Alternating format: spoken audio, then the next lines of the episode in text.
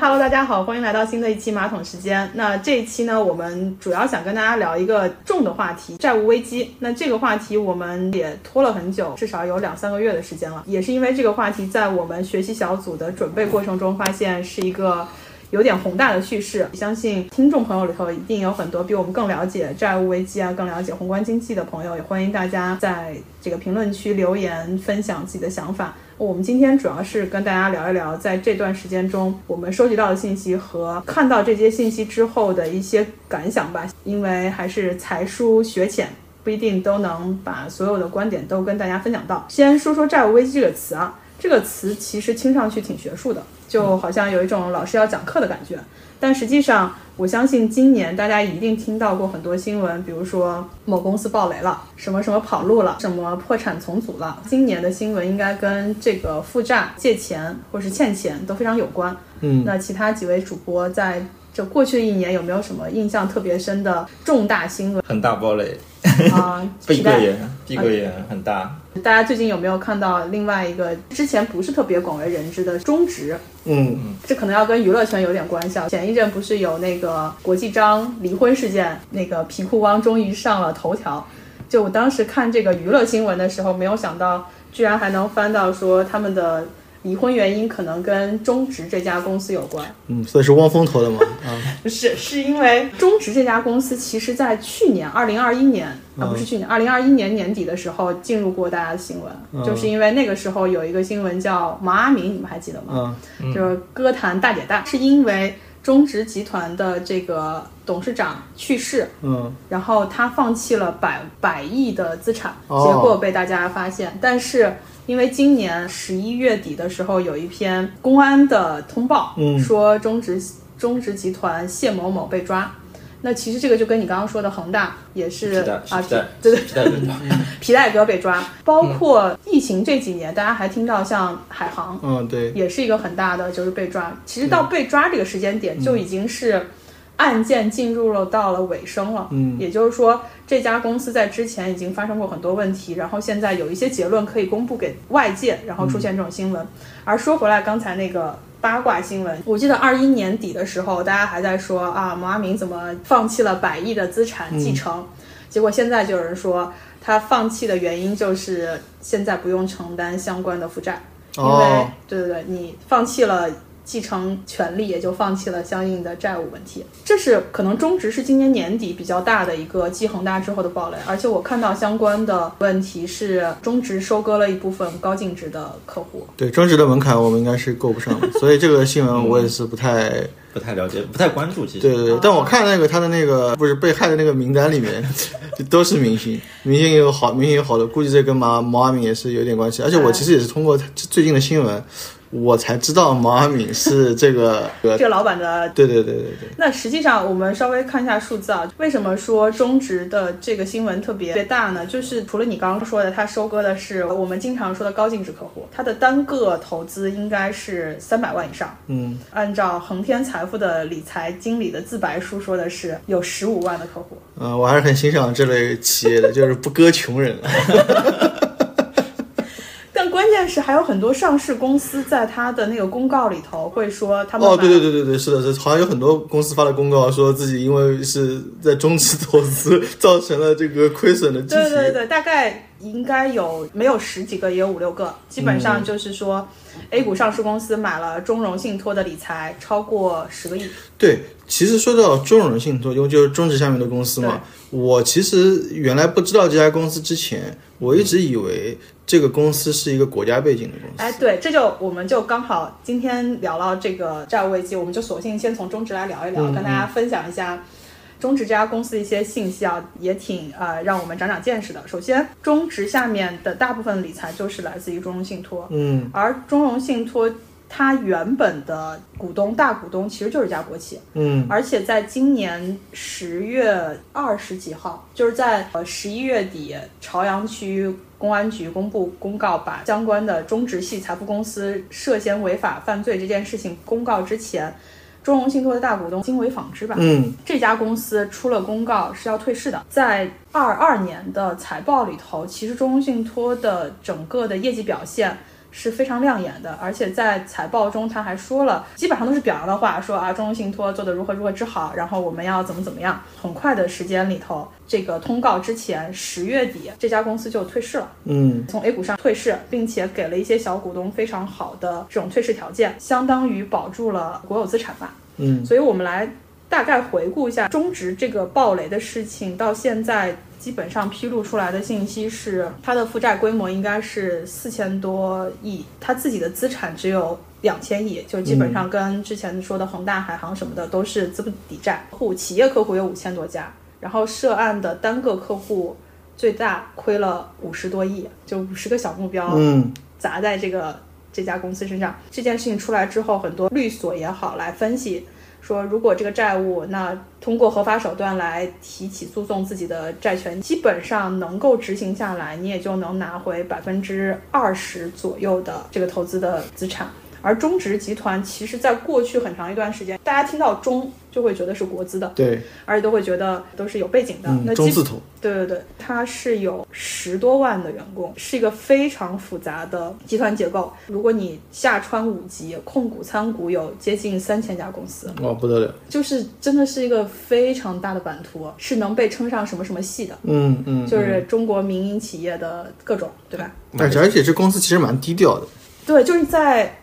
二零二一年之前，好像你都没听说过。对我你都跟我都不知道他做什么对你跟恒大比就完全不是一码事，就恒大的皮带哥就各种故事对吧？各种梗啊，对对对对对，而中植下面就在疫情期间接受采访，他控制了九家上市公司。中植它是从东北走出来的嘛，那个时候他做的是矿产还有木材这些生意，后面他手下还有两家矿产集团。嗯那另外，所有人注目的就是它下面有非常庞大的金融平台，有四家财富管理公司、五家资产管理公司，还有六家持牌的金融机构。基本上到后面已经变成一个全都覆盖了，对，基本上什么基金、信托、保险、期货、典当，它都有。嗯所以到后面，它整个的规模就是一家庞大的金融集团和都不可能叫金控吧。嗯，这也就是为什么它暴雷的时候，整个的设计面是非常大的。所以也有一种说法，就是在中植面前，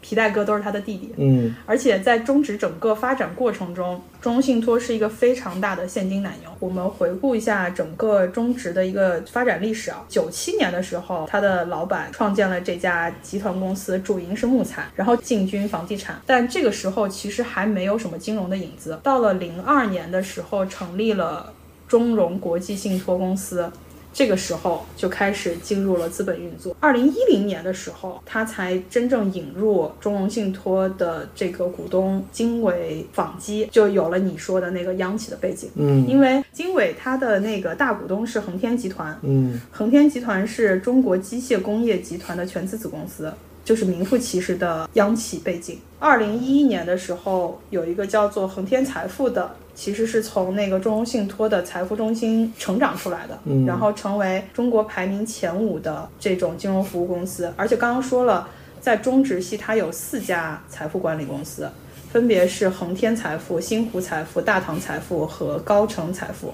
你其实听前三个的名字啊，嗯，都挺出名的，恒天是刚才那个恒天集团，就是那个中国机械工业集团；新湖就是那个新湖系，嗯，就是那个房地浙江的资本大佬。然后大唐的话，就是也是跟大唐，大唐电信吗？对对对对对对对。这个对哦所以真正的跟他就是他自己完全有关的是那家高盛财富，四家财富公司可以去发很多金融产品嘛。嗯，那这个其实它就可以成为很好的募资的渠道。这四家公司整个的资产规模达到什么样的一个程度呢？就二零二二年底的时候，这四家公司的资产配置规模基本上是达到了三点六万亿。三点六万亿是个什么概念？就大家知道那个银行、银行体系、城商行，然后各个银行，应该四万 亿，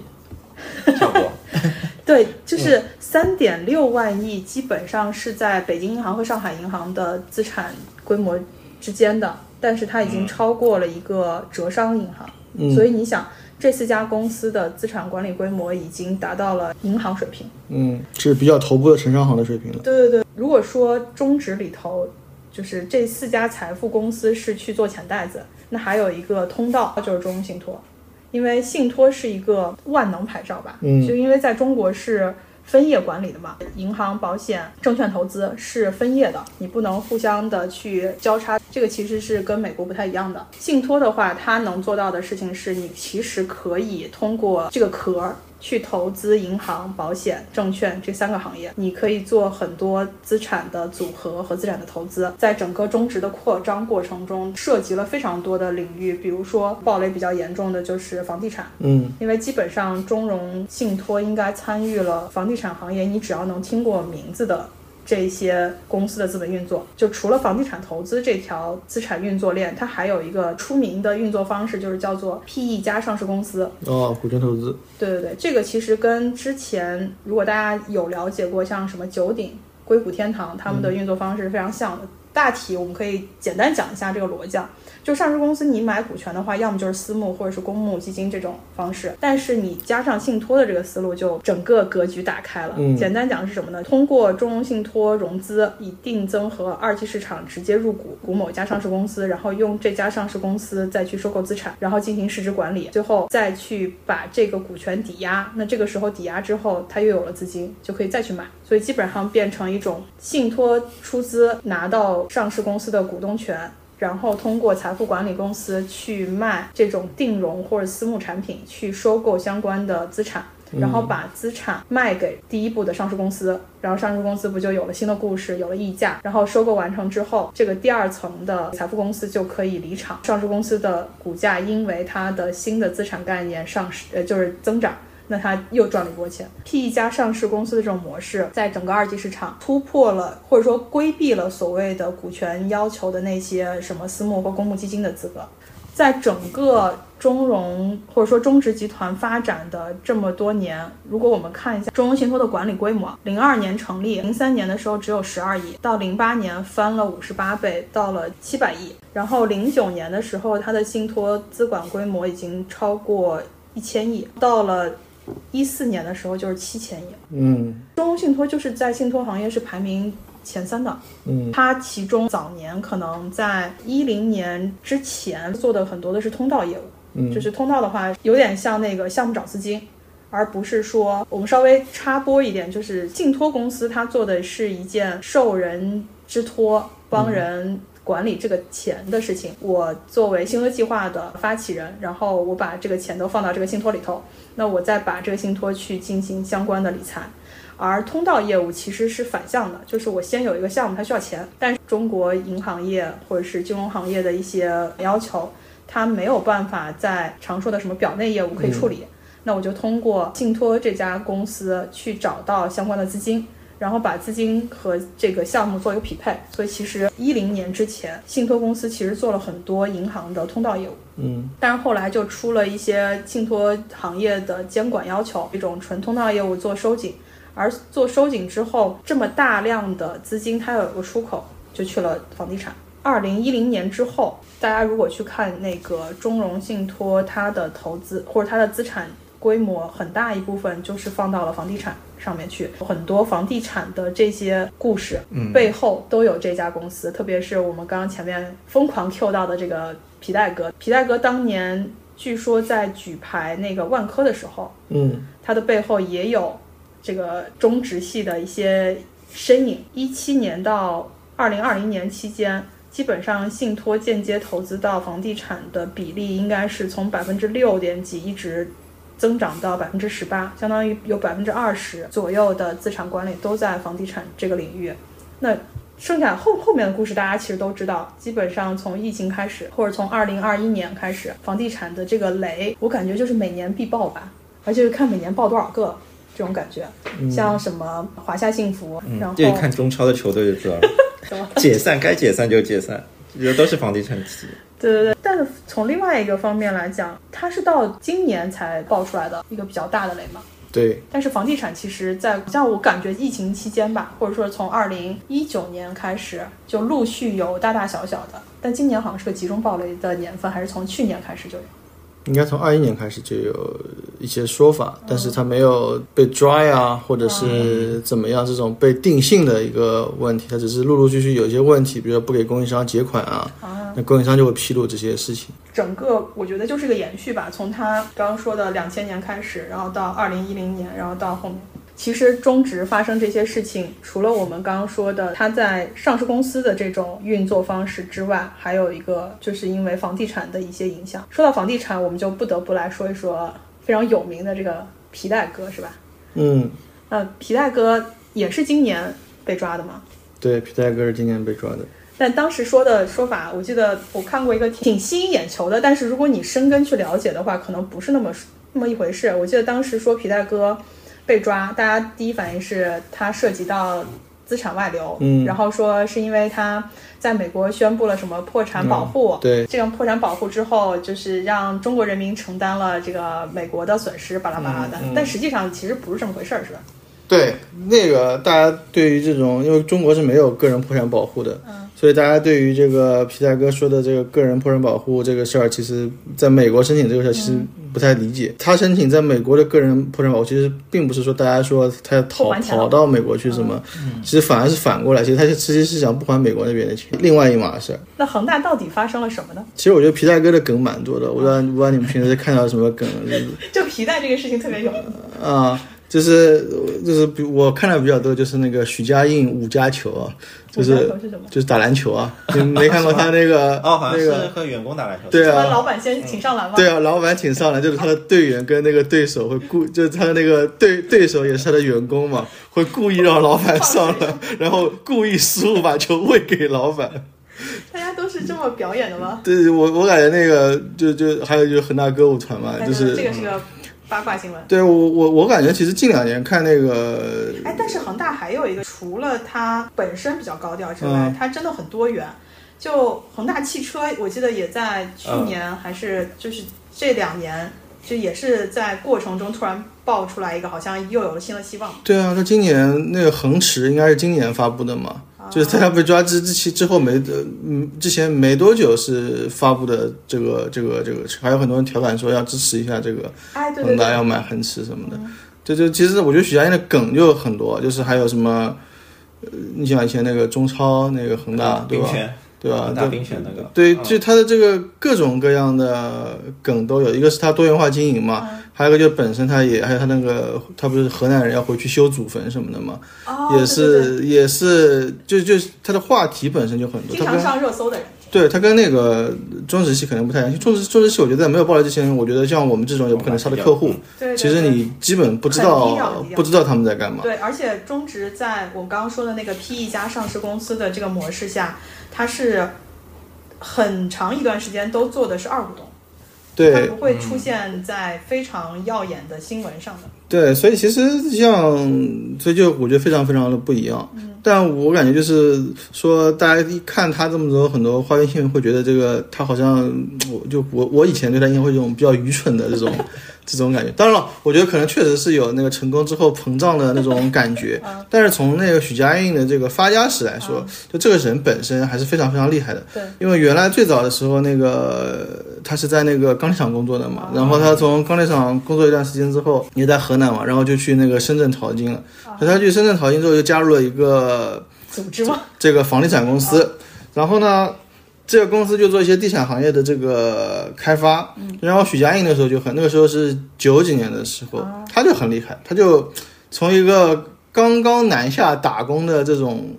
打工村里的青年，对吧？就很快就变成了这个这个总经理助理，然后去开始带这种项目。然后他当时就很有眼光，因为当时其实还就是刚刚有这种商品房的概念，他就去负责了一个楼盘的开发项目。然后那个时候大家还在讲大户型，啊哦他他就是反其道而行之，根据他自己的一个调研跟洞察，去搞了一套，就是搞了一个小户型的，就把这个开发的基调变成一个小户型的楼盘。其实，在这个小户型楼盘，就是当初在广州这种小户型楼盘，就是许家印先搞出来的。啊，标志性的是吧？对，包括他后来搞恒大第一个楼盘，都是这种模式，所以他就是在这个模式上赚到了钱。那然后呢，因为他觉得自己很牛逼嘛，然后觉得说我这个洞察，你看给这个公司多赚了这么多钱，就跟老板说我们要进军房地产，怎么怎么样。然后他们的公司其实是一个比较大的公司，但是老板就不理他，说你这个怎么怎么样，没没没怎么屌他比较靠谱。嗯对，然后呢，他就觉得说这不行，这不是错过机会，他就决决决定自己搞。所以当时他就把这个，因为他自己开个公司没有这种这个房地产开发的资质的嘛，所以他就把当时的那个他自己的这个就在这个集团下面的一个公司。通过这种合资剥离的方式，变成了一家有资有这个房地产开发资质的公司，然后他就开始搞自己的这个楼盘，然后那是什么时候大概？那个时候应该是九七年左右的时候。那他做的第一个项目其实也没有多少钱，他就是找那个当时的那个呃林业局之类的，给他批了一块地，他他是自己找到了一块比较便宜的地，然后自己当用当时的这个，所以许家印这个人很厉害，就他很能去搞定一些政府的人，不止政府的人，各就方面的各种各样在关键卡位上，他非常能够搞定人，所以当时。呃，他首先你想你你你这个房地产上第一个成本就是地价，对对对，所以他其实当时是一个比较低的地价拿到了这一块地。嗯其次呢是房地产，大家都知道是一个高杠杆行业对对，他没有那么多钱。他他想，没钱你想他刚出来，他哪有多少钱？他要买这块地，买完这块地之后，他还要去开发，嗯那他开发可能要去借钱，所以他要找很多这个。这个银行去借钱，嗯，他当时这样的一个资质的人，他还能知道，当时虽然在那公司已经干两年了，也跟银行有一些有一些关系，对，他还是能够搞定资金。所以徐安英这个人，在这种各方各面的节节点团上，局这个能力非常强。对很强，很能搞定这个当时的人。所以当时他就通过这个项目。就捞到了自己的这个第一桶金，嗯然后他其实就是在这个模式下不断的去滚，这个滚呢，就是当时这个有一种有房地产商房地产的这个模式，主要就是所谓的三高一低模式。第一就是我们刚刚说的那个低地价，就是低成本。那还有三高呢，就是说是高周转、高杠杆和高负债。就是因为你也能理解嘛，就是说以小博大，对你赚的越快，然后你的这个杠杆越高，你赚的就越多。而且其实呃大家可能有些朋友可能不是很了解房地产行嗯业，就是房地产本身啊，其实是个微利行业，哦就是本身地产商能够拿到的钱是很少国的。力的嘛，对，因为因为就是这里钱面都去哪了？啊对，这里面钱的大头，第一个就是给政府的，因为这个钱嗯就是啊土地土地出让金，还有就是在这个开发过程中的各种税务。其实政府是拿了大头，这个房地产、这个不能说地产上 地产上其实拿的真是小头，辛然苦后钱对，然后我们经常平时会说这个房地产模式的它的这个倍数乘数很大，还有就是在这个过程中的这个建建筑商，然后材料供应商，上你海想楼呀，这这种种对，就是水泥啊，就钢筋啊，然后什么家电啊等等，对它的这个上下游，那也能赚到一很多很大很大一部分钱。另外就是要支付自己的成本，员工的工资，嗯啊包括他自己的这，因为他要借钱嘛，他还要支付自己的财务成本，所以他们最终能够赚到的钱是非常非常少的。所以房地产本身就是从开发商来说，并不是一个暴利的行业，它是一个微利。但是呢，只要我赚得够快，但是对，因为它是有高杠杆的，所以它其实可以把这个周转提上去。所以在这个过程中，我们原这些房企呢就有各种的这种骚操作，就怎么样呢？就比如说，因为国家对于这个造楼是有要求的，比如说你要造到多少层，你才能开始预售，造招到多少层之后，你可能去可以去结款等等，它都是有很固定的要求，很标准的要求。那这些地产公司也很聪明，它就会卡着你这个线要求去做，就是所以所以他们也是很拼的，就就现在说什么九九的，他们这时候都零零七，为什么？就是三班你你图纸一出来，马上交付开工，然后帮我怼上去，你怼到八楼我就能卖了，马上就能回笼钱，哦所以他然后资金赚起来，他对越快越好。对，而且呢，其实房地产开发国它这样，它是以项目制的，所以它每开一个项目会有一个新的公司，就是承包公司。这个公司其实就是房地产上面的子公司。一般来说，为了激励这些人，当然你有你，因为他们能赚更多钱嘛，所以一般来说，这种分公司、总包公司的总包头，它是带资进组的。所以就是说我，比如说我开发这个房子一千万，那那个总包的公司他也会拿两百万，说我我啊，我那参与其一下实，其对实自己只要出一八百万，对，为什么要参与呢？一个是其实也是缓解公司的总公司的成本，但是呢，也是为了让分公司的人赚到更多的钱。就是这个当然在好的时期，各方面都是好其的实。就疯狂架杠杆。对，总公司少出钱了，然后你带资进组的项目经理能够呃出钱，能够赚到更多的钱。其实都是用别人的钱来赚自己的钱。对，所以只要在，其实它这个周期就是只要不断的往上滚，所有在这个项目里的人都能赚到更多的钱。那在这个模式之下呢，就刚刚说了嘛，它只要在往上走，那都是没有问题的嘛。所以在零五年的时候，呃，恒大就启动了上市。为什么要启动上市呢？因为需要钱嘛，因为对他来说，你要一个更大的池子中，对，因为对他来说，他起步的这个钱很重要，就是说我一上来这个基数的这个钱很重要。那他想把这个基数的钱做大，那最好的方式就是去二级市场，就去上去上市嘛。但是零五年的时候，那个时候就是有一个就是管理外资投资国内的这么一个事啊儿，就把他们给卡住了。就那个时候有很多人就是就是搭外资的这个这个结构，然后大量投资国内，然后呢，就是我们为了管管理这种外资对于国有核心产业的把控。啊就是担心，就比如说我们的主要核心产业被外资控制了，比如说他来哦哦投一对些对对有的没包括的，金融的那个控哦制，那个对对对放，开所以那个时候就卡住了。所以其实恒大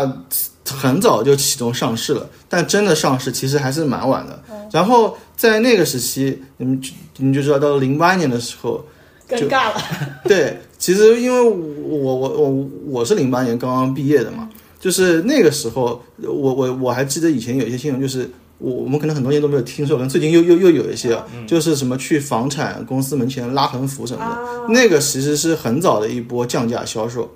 因为零八年当时。就是房子卖不出对对去，对对然后那地产就我们刚刚说的嘛，就算你不是高周转的模式，你没有那么高周转，你也要去库存嘛。对所以很多房地产商，包括万科，就先，而且很多这种，特别是万科，万科很多都是都是先降价的，因为它龙更头更关注这个资金的回笼，所以当时就出了很多事情。因为对老百姓来说，我本来就是就是贷款买房的，对对对然后你可能一降价，我可能直接就是负资产了。是，所以当时的社会影响很大。那因为是零八年次贷危机这个时期性，其实其实延续了蛮长时间的。这个时候其实是恒大的第一个劫。这个时候，它其其实不只是恒大，当时有很多地产公司都面临活不下去了。对，真的是要倒闭了。然后，然后零八年九月份是雷曼公雷曼兄弟破产嘛，嗯，然后到了年底的时候，就就是出了个大事嘛，嗯就是对四，万就是四万亿来了。哇对，到了援军到了，对援军到了，所以这个我觉得就是皮大哥又可以了。对对，所以所以这其实他不是这次才死的，他其实当时就要死了。为什么没有吸取教训呢？哎因为援军来了呀，嗯对，真的就如果当时没有那个四万亿，很有可能就是就是恒大可能就就结束了。对就就结束。但是四万亿一来，我操，这就是一个两起飞嗯是个两极反转，就是他零九年先顺利上市，上市之后。就是首富，所以为什么叫他首富嘛？就是这个梗，又是零九年他一上一在港股上市，啊他就超过了那个比亚迪的老板王传福，啊就就就变成了这个这个这个这个这个首富。然后首付之后就不得了了，起飞，对，因为四万亿之后，不只是真的就是反转了嘛，就是房价也是后面都是一直在狂奔嗯嘛，然后呃就是他一零年。先去搞了恒大足球，这我觉得，这我觉得还是蛮牛逼的。当时我觉得我，因为对我真的嗯因为因为我觉得在恒大拿完中超之后，呃，拿完那个亚冠之后，我就不怎么看中超了， 就不得 不说，是吗？不得不说，这个超能力还是有效果的。对，还是很屌的。就是我，我记得那个时候，其实他不止投资了足球嘛，他那时候还请了郎平去那个广州队做那个啊女排的教练，所以那个时候广州也是那个女就排球冠军嘛。就是他那个时候万搞众了，瞩目。对他那个时候真的是搞了一系列的这个那他后来是怎么一步一步又就走向了今天的？对，然后这我觉得这个可能真的是膨胀了。嗯然后其实那一段时间，整个房地产的行业还是一个很欣欣向荣的一个状态一个对。然后但是呢，他这个时候已经不满足于在这个一个领域这个发光发热了。嗯，我我可以跟大家说，他大家做了哪些事儿，嗯就有些我我自己都不知道。他搞了恒大文化、嗯恒大音乐、恒大冰泉，这个大家比较熟，广告太多了，对吧？它还有恒大乳业，这个我还真没见过。还有恒大畜牧，就养牛养羊啊，还有恒大粮油，这居然还有恒大光伏，这我是这这我是这这我是真的没听过，我也是这次学习的时候才学到，还有恒大光伏，还有恒大医美，啊，这个有方版图嗯方面面啊了我这个版图真的可是能上海不知道，可能广州那边可能大家知道。啊，有可能，有可能。还有一个就是很很出名的，就是跟这次他被抓有很大关系，就是恒大金服。嗯，他这个多元化经营应该是说，我觉得真的是很多元，就是有的多元就是连我想都想不到，他还能去搞光伏，这也是不愧是首富，对对对，我觉得真的是非常非常厉害。然后在这个过程中，其实它还是有一些比较有意思的地方的，就比如说，呃，除了零八年这一波之后，其实在一四一五年的时候，就一五年左右的时候，其实也有一波房产的这个波动，但是那个时候就是有那个。呃，它运行运气真的是很好。那个时候就有那个棚改货币化的那个事啊情，因为原来就是棚改之后，我们都是出那种安置房，让大家去以前上海最早的时候也是嘛，就是拆所谓的拆迁房，就你拆迁了之后就搬到给你安置一个房子，大家就是像上海现在很多这种什么以前那种什么工农新村啊，这种什么乱七八糟的新村，都是给大家拆迁之后做安置的。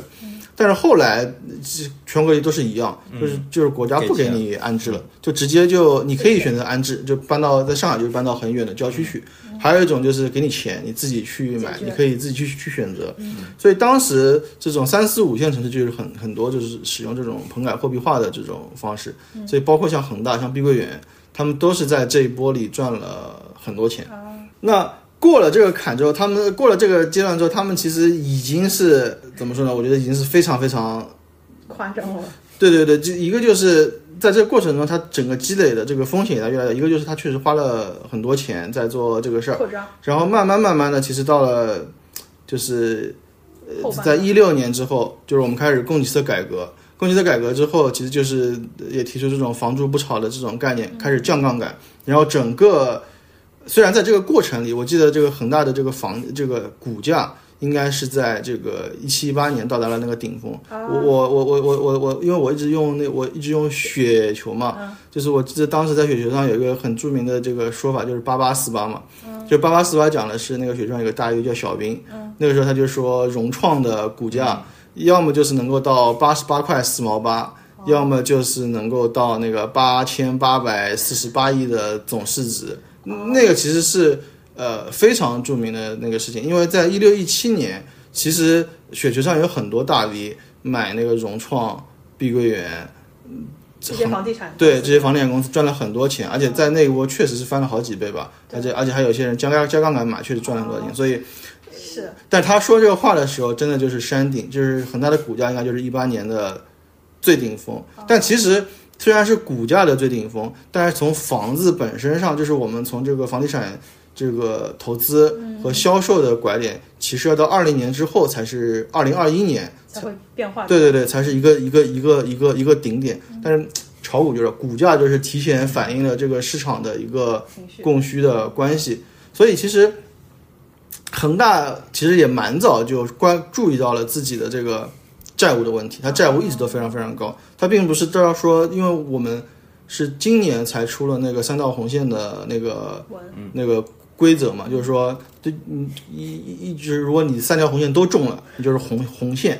如果你只中两条，就是橙线。哦呃，反正它有三条，还有还有就是你只一条就是黄线，它根据你的不同线来规定你的这个融资的，你能比例是吧你能怎么来借钱，所以其实就对大家有了一个更深的限制。其实房企业经营本身，他们自己都知道自己财务的情况，对它的现金流的问题的。那你看，再看恒大的这个现金流里面就很很有意思，它大部分的现金都来自于融资现金流。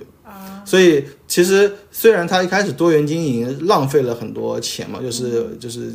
不应该花这些钱，我我如果主业经营的话不应该花这些钱，但是呢，它后来。其实恒大汽车本身的融资，因为恒大恒大汽车在市值高峰的时候也是接近万亿港币的这个市值，其实也是给那个恒大地产本身去输了造血嗯对去去输了血。其实后来讲资本故事的概念就已经跟原来不太一样了，嗯其实是想通过这部分融资来给他们的这个现金流能够续上。嗯他的这是什么经营现金流，什么什么投资现金流都是负的，只有那个融资现金流是正的。啊所以其实所以基它就本是吹泡泡的一个状态了。对对对，所以当就是时一个金融公司，感觉像是。对，所以当时他们主要就是靠几个东西小袋子来维持它的这个经营嘛。一个是它的这个商票，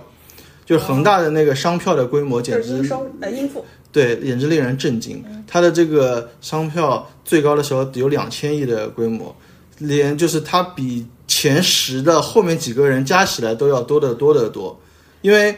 因为当时有很多，因为其实恒大最早爆爆出问题，嗯就是国内的一些上市公司计提了他们应收账款的亏损，这些应收账款就是来自于哦恒恒大哦大的，所以有很多公司计提的规模是很大的。上这亿的是吧？对对对，这这这你就想，为什么它能够有这么大规模的商票呢？也是因为它在这个行业里的地位，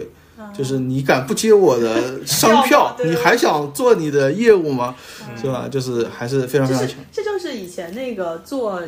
供应链金融里头的核心企业嘛。对的，对的，对，它确实是我发的票、嗯不就等于最好的背书吗？呃，是的，是的，就就本身也就就确实你的下游跟它是没有什么谈判权的，对的，没有什么议价，没有什么议议议价权的。那除了商票以外，就是还他们还发了这种很高利率的这个债嗯永续债，就是这个其实我之前也不是很清楚。它这个永续债还是蛮有意思的，就是在这个资产负债表里，这个永续债是不计入你的这个负债项负债的，是计入权益的。所以，嗯如果你不不仔细看它的这个资产负债表的话，你是看不出这部它是分欠钱的。嗯对，所以一般来说，稍微有经验的投资者会把公司的债务里去把永续债里也放到他的债务里，这样去算他的这个债务比，就会会算得更清楚。嗯所以他一部分还用了这个永续债的这个套路，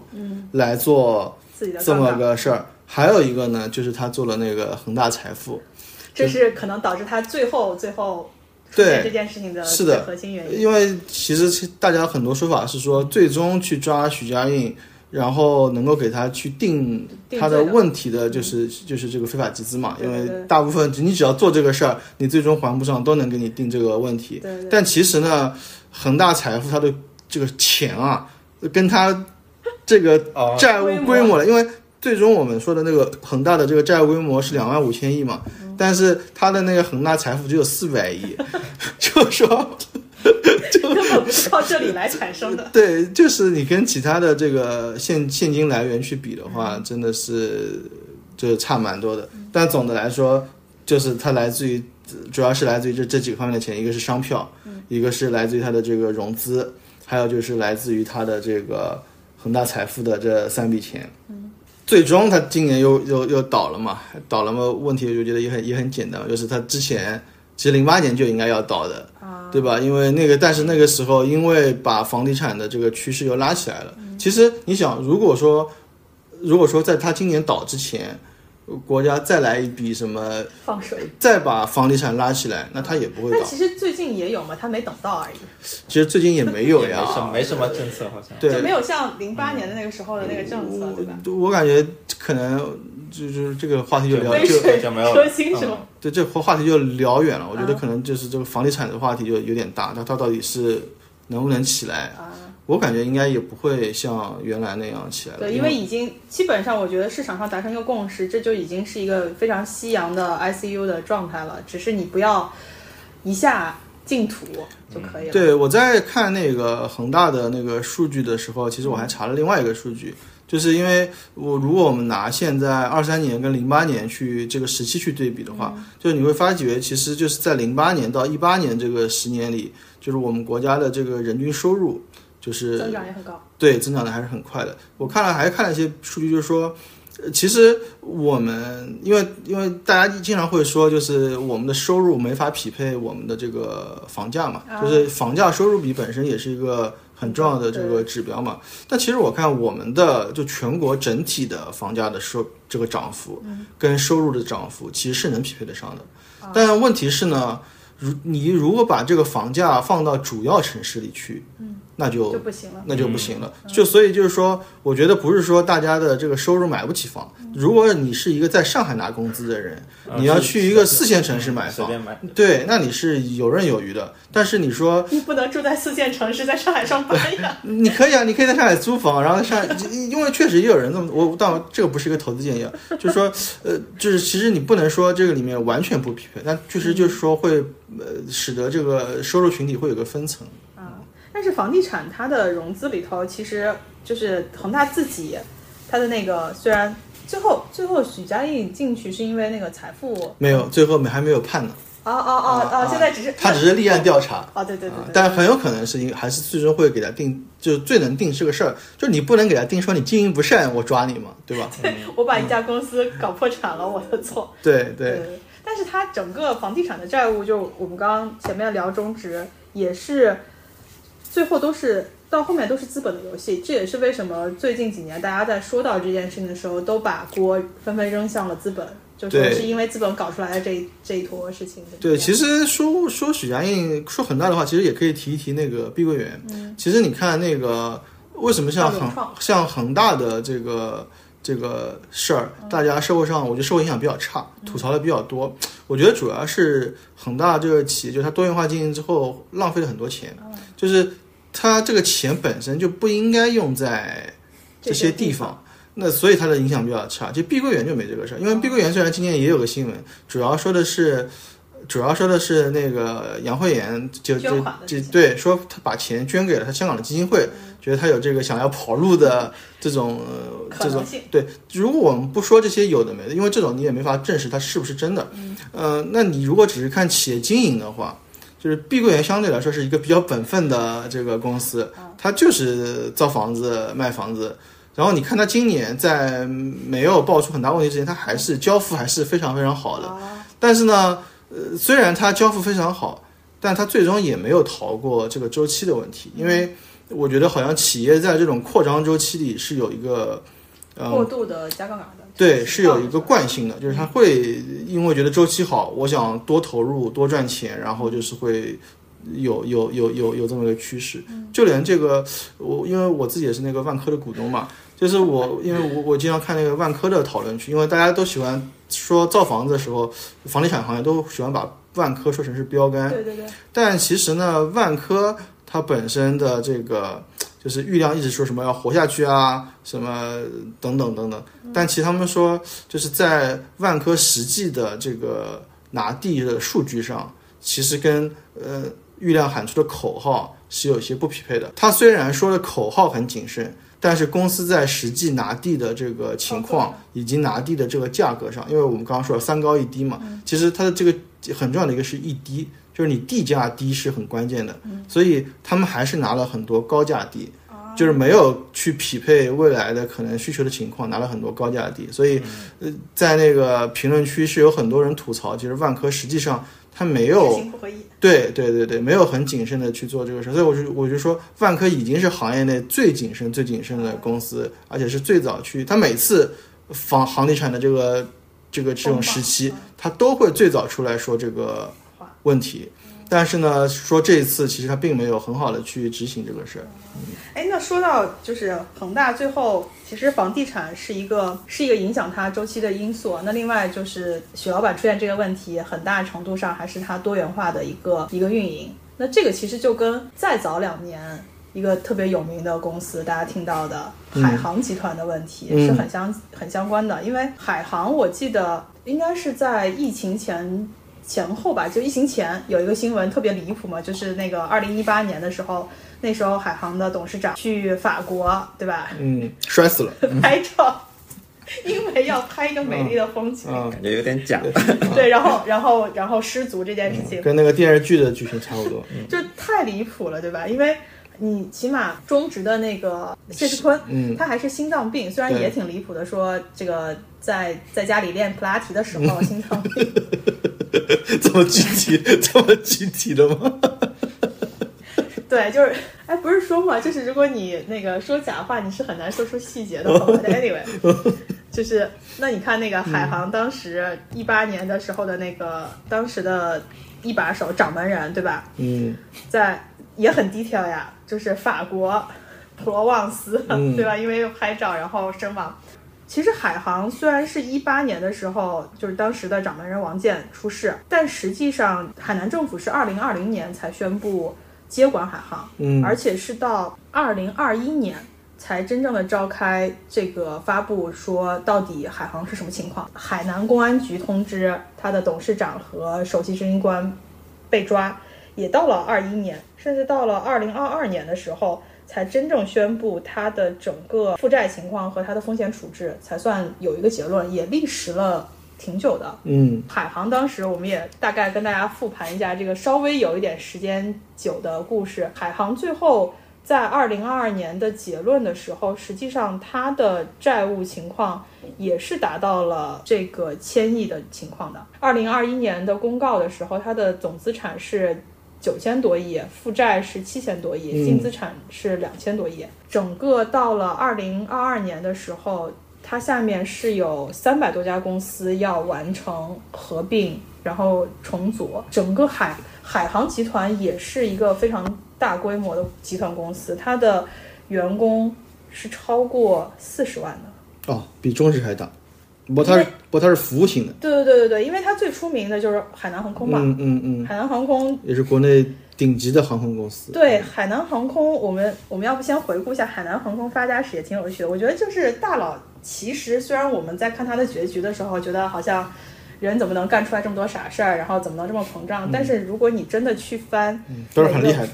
真的很牛逼啊！就比如说海航，它是八九年的时候，海南政府跟这个陈峰聊说啊，我们要开一家公司，那个时候是给了一千万。嗯， 就就让你去买飞机开航线，那时候飞机、买架飞机就要三亿，嗯，这个更是，所以他们当时说，海都是能力啊。你这个以小博大加的杠杆儿已经是从 day one 就已经刻在基因里头了。嗯，所以他八九年的时候出拿了一千万去融资去借款，先是攒局的人找了银行借钱，拿了四个亿的贷款，然后又民间众筹筹到了两点五亿，最后买了第一架飞机。那个时候九三年开航，九五年的时候就拿了索罗斯的投资，嗯，九七年的时候就上市了，B 股上市嗯，九九、年的时候在 A 股上市，那就真的是按照他的那个董事长的说法，中国资本市场的所有机会他都抓住了，法人股，还有什么 A 股、B 股、外资股、H 股， 就是一个嗯嗯就是就是要股票大融全融资， 对，因为他他 day one 就是用一千一千万撬动了几个亿的生意嘛，而且在两千年之后，海南呃就海航集团成立，一年之内并购了长安航空、新华航空、山西航空，就整个开始买买买，而且还买了那个海口的国际机场。嗯，然后在两千零二年的时候，通过这种买买买变成了中国四大民用航空公司之列，就是跟我们熟知的什么国航，然后东航已经可以并驾齐驱。嗯嗯而且我记得那个时候，也是蛮深入人心对的，对对对对，就是你不会觉得海航是一个确实是一个很好的品牌。啊我感觉可能比其他几个航空公司的这个品牌的体那验还个，很好，对吧？而对且对对嗯还有就是漂亮的小姐姐，在那个之后，它也发生了一个，其实我觉得时间点都挺像的。你刚刚说那个恒大，它是在零五年，就是碰到次贷危机，是它的第一个坎。嗯海南航空也是在差不多时08间年，不是嗯，它更早，是吧？哦是在零三年。 03零三年发生什么事情？嗯，非典，对，就是哦因为它前面去两千年到二零二零年，二二呃两千零二年的时候都在并购嘛，嗯然后非典来了之后，整个就打击了航空行业，对对，一下它当年就亏了十五个亿。 我操。嗯，是确实，这个这个非典，对啊因为我们疫情也、也能感受到嘛，就对对对直接就就完蛋，直接就打回了解放前的那种感觉。而且那个时候海航是靠多方注资，其实也是政府把它救回来了。这个时候海航的董事长就决定，我不能把鸡蛋放在一个篮子里，他就开始扩张。嗯它的多元化经 营的道理比较 好像听上去听上去是有理的，对不比对？恒大有点道理。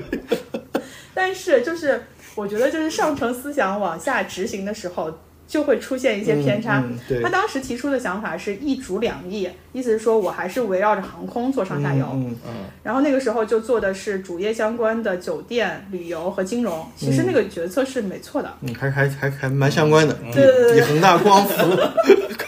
靠谱多了。但是你知道吗？然后这有一个时间点跟恒大其实挺像的，就是零七年的时候，就它前面还是在自己的上下游，就我们听上去是合理的扩张。零七年的时候成立了海航资本，然后把房地产也纳入了发展的重头戏，但这还不算什么。所以你真的能看得出，房地产是一个很低端的行业，嗯 是个人都能做，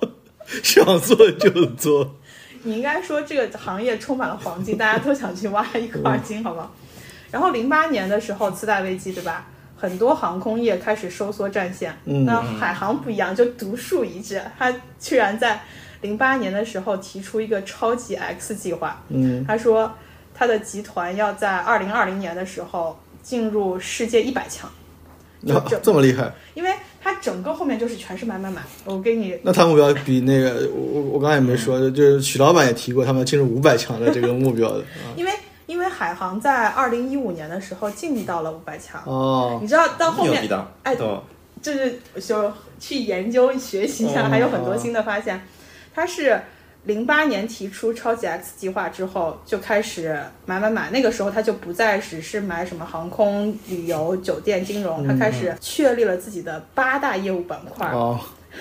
但是其实听上去还是挺靠谱的，是航空、旅游、商业、物流、实业、机场、置业和酒店。哦，好像也也蛮相关的。嗯对，除了什么商业、实业，其他好像还是围绕着它那个去做的。他在二零一二年的时候，把这八个板块整合成航空、物流、资本、旅游、实业。其实你看，只有航空和物流，甚至旅游跟它相关一点，资本和实业其实就已经就是跑偏了，开始披露他的这个这个这个夸张的路径了。说到二零一八年摔死的那位掌门人，算是二把手吧，但他中间其实在二零一六年到二零一七年的时候是架空了他真正的创始人陈峰的。嗯，那在这个过程中，陈峰在后面回来的时候说了一句话，他说啊，海航好像除了那个避孕套没有做，其他生意都 做了。而且我记得在二零一六一七年的时候，整个资本市场。就是你如果听到海航资本买了非常多的东西，对而是的且有非常多大手笔的嗯这种并购，对，很出名。对，就是你就感觉你要是在一级市场，在海航做投资，感觉自己绝对是金主爸爸，对走到哪里都是、这个我要买，那个我要买，然后我的钱好像就特别。特别夸张，最后是在国内二十四个行业里头，他买了一半儿的行业都有，包括什么天天快递、途牛旅游、哦希尔顿，哦，然后上海嘉德利超市之前还买过一个一个什么电商，他也买了，而且他的买法真的就是不差钱，老子特别有钱那种感觉。我刚刚说他是一五年进入世界五百强，他其实就是靠买买买把自己的整个资产做特别大。嗯，有数据上是说，海航在呃零九年的时候旗下是两百家公司，到了二一呃到了一一年的时候，它就有六百家公司了，就是你想三倍，两年时间。但是很尴尬的是，它在二零一二年的时候六个月关掉了两百家公司，这个简直就不是像在运营公司的方式，嗯它就有点像我买货，我到商场上看看上了哪个买，买完之后就卖。但实际上，如果我们说你做资产管理或者做这种股权投资，其实很重要的是你投资之后的资产管理做得好不好，嗯，你才能决定你这这笔买能不能以高的价格卖出对嘛他。这个速度感觉管理跟运营都跟不上。完全跟不上，而且它不光是管理和运营跟不上，它连调研可能都跟不上，嗯因为他们当时有人就调侃嘛，说海航买那个做什么投资，基本上一个月时间之内就可以完成对标的公司的这种嗯，意向到滴滴到评审，然后到到到签协议，感觉很像那种韭菜害怕买不到那种那种感哦觉啊。 限购是吧？我才不 买，嗯我不买别人就抢我走我了。感觉就是他可能有个预算，然后这个预算用不完，明天就用不了了。二零一五年到二零一七年，海航每年都在增加大量的负债，三年累计增加了三千多亿的负债，而且当时那个陈峰还有一个特别有名的话是在说他的资产负债表，他说、他是这么说，他首先说你们看不懂海航，估计他自己也看不懂海航，但是他说。我们就是一个高资产负债表的这个行业，因为飞机你就是要借钱去买嘛，嗯，然后他说，呃，别的企业什么负债达到多少就不行了，但是我们达到这里，才说明我们做得好。哇，这这个这个口出狂言到资产负债百分之七十以上也是很合理的。而且我们刚刚说他在一五年买了，在海外也是买买买，就是有一种让外国人有一种中国地主家的傻儿子。嗯，那那段时间好像是很厉害啊。对啊对，就是他买了什么，我们来我们来一一听一听。爱尔兰的飞机租赁公司，然后又买了瑞士的空港，然后还买了那个法国旅游集团，我记得最有名的应该是买了希尔顿的，在那个纽约也买了地。就整个来说，你就觉得只要你出售，我就愿意买。整个过程中就发生了第一波的一个危机吧，因为在二零一七年，它的利息支出已经高达一百五十六亿人民币，嗯它的短债规模已经接近两千亿了，超过它的现金储备。嗯，而长期负债达到接近三千，呃，不是，就是三千八百多亿，就整个它的净债务对应的它的那个 E 一倍达是六点五倍，已经引起全球各地的一个关注了吧？而且当时有一个比较。我印象比较深的报道是说，海航发了一个外，呃发了个美债，在一七年，它的美债一年期的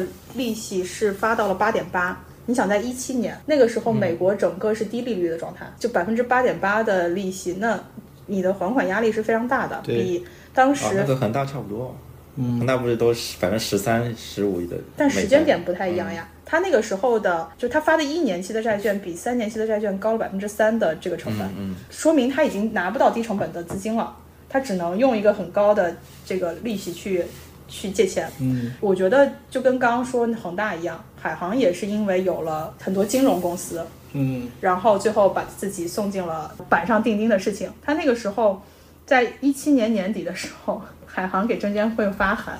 非常含蓄的说，我们可能会有系统性风险。 嗯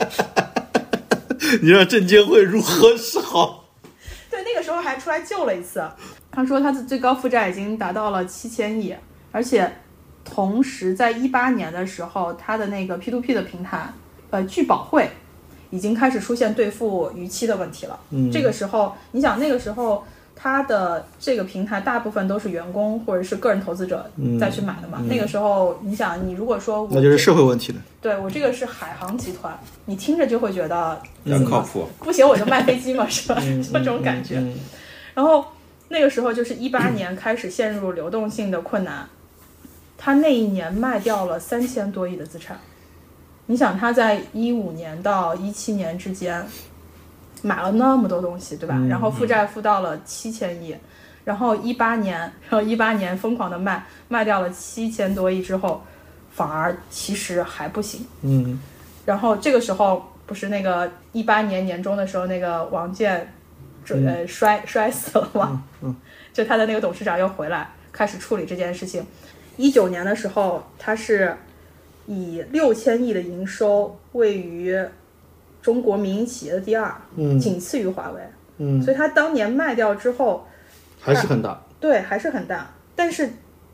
二零二零年暴雷的时候，说他确认的债权有一点一万亿，嗯六十三家公司申请破产。嗯最夸张的是，他的债权人有四十三万多，因为那个时候他有一个比较大的融嗯资平台嘛。没想到二零一九年之后就是疫情，哦，更惨了。那就是你也收入，他唯一的他最赚钱的主线就没有什么收入了。嗯，二零二零年亏了六百四十亿，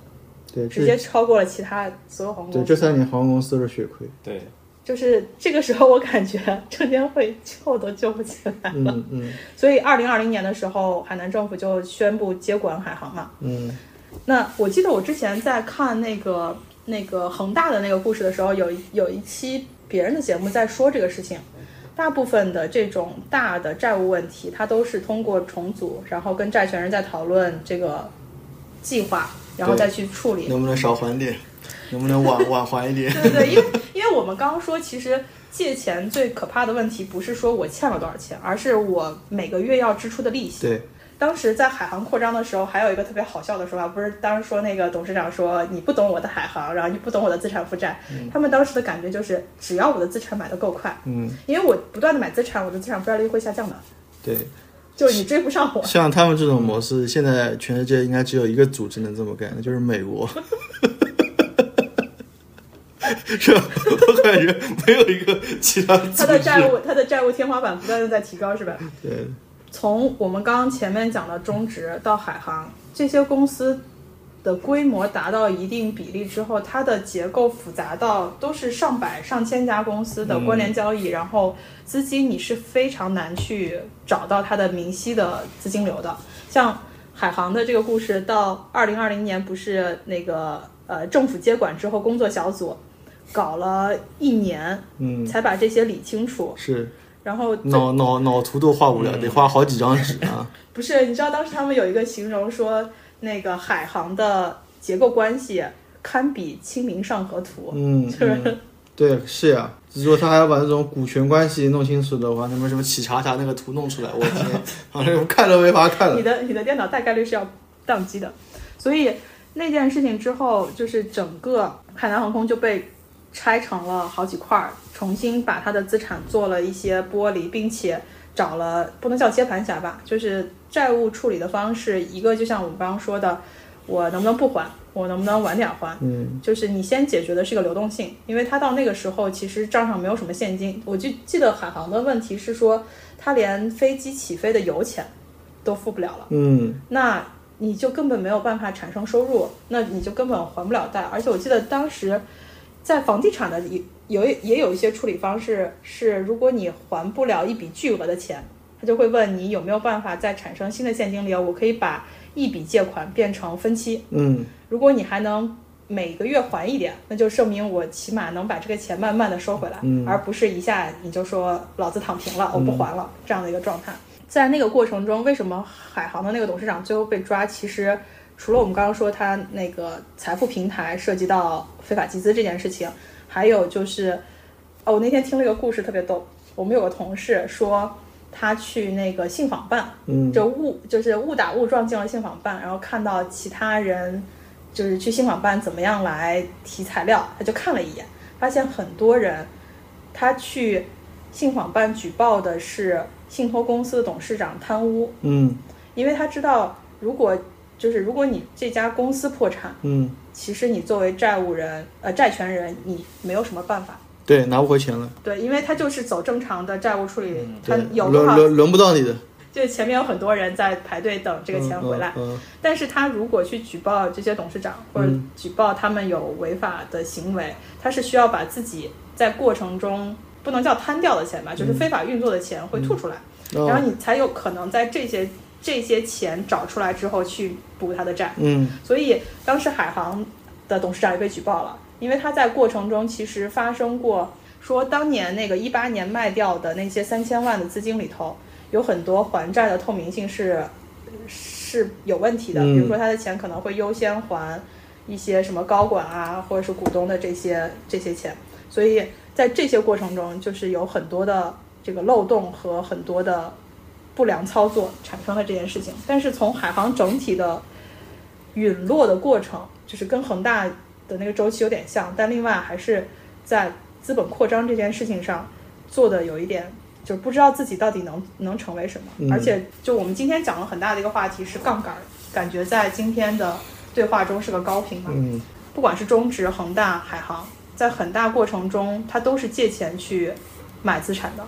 然后借钱的过程中就会产生两个结果：借来的钱是要还的，不需要一次性的还本，但是我要付息。嗯，那我的付息是不是能够 cover 住我的呃我的收入是不是能 cover 住我的这个利息？其实是一个很影响流动性的问题。嗯，第二个就是呃杠杆收购的过程中，你得确保你买来的的这个东西在后面的运作中它能卖出去。嗯如果你折到手里了，相当于你借的钱，你不但没赚钱，反而还要影响你嗯本身拥有的资产。其实这三家公司基本上，我觉得是挺有代表性的，在中国经济发展的过程嗯中。你看它，眼看它起高楼，眼看它夜宾客，眼看它楼塌了，对吧？嗯，就这样的一个过程，基本上都是时间点都差不多，在零七年之前，然后有一波中国经济的发展，对，然后后面又有一波就是零七零八次贷危机之后中国经济的一个发展，到其实一八年，我觉嗯得现在回想起来，当时二零一九年说的那个什么十年十年的这个话，真的太嗯太经典了，是吧？就那段时间，其实他们又又发生了一个变化，然后到现在其实就几波。我感觉整个企业，我们经常我们今年年初的时候做那个经济周期的讨论，嗯，大家突然发现周期是一个或时间是一个很厉害的东西啊，你你你随着时间的起来起来，然后你随着时间趋势的下降，你又会被大浪退去之后谁在裸泳？对所以其实这三家公司的一个时间段，我感觉跟宏观经济和整个的经济周期发展是有非常大的关系。它在过程中，我们可能采取了很多不同的手段去配合这个增长趋势，但是在下行的时候，你是不是有足够的手段去抵抗风险？其实，在不同公司上产生了不同的结果。虽然这三家公司看结局都不是很好，对，但它其实同期也还有一些公司有类似像你刚刚说的碧桂园也好，或者甚至融创也好，也经历了风雨，但不一定结局会是一样的。所以我们从前面聊的，今天本来是我们最开始的话题说要聊债务危机嘛，嗯，但看完这三家公司，我是觉得债务危机这个话题，或者说经济和政策和时间其实挺相关的。嗯，那我们看看说关于宏观经济和这些货币政策，还有整个经济发展有什么相关性？对，我们主要梳理一下，从两千年到今年吧，二零二三年这二十多年，二十多年，然后中国中国经济债务的发展历程嘛，嗯就主要分三个阶段。嗯第一个阶段就是两千年到两千零八年，嗯然后主要是中国加入 WTO 哦到那个美国次贷危机之前，嗯这段时间就是中国是一个高速高增长期，经中中国经济快速增长期。嗯，那时那时候就是平均 GDP 增速大概是百分之十一哇啊，反正很好时光，这个应该是全全球化的一个蜜月期，啊加入对对 WTO 最爽的，对大家各自爽的这对个那个时候应该就是真正提到什么全球经济一体化，然后贸易也都打通了，以前还是闭关对吧？现在就对，嗯对，那时候就是政府债务率也很低，啊政府债务率保持在百分之二十左右的极低水平，嗯嗯啊较低水平吧，还是嗯啊嗯，然后财政非常稳健，然后社融社融平均增速是百分之十六，哦然后利率长期保持在百分之六以上的位置。哇，现在是多少？哎 不要提这个伤心的话题是吧？对，那段时间主要还是靠那个制造业和出口业，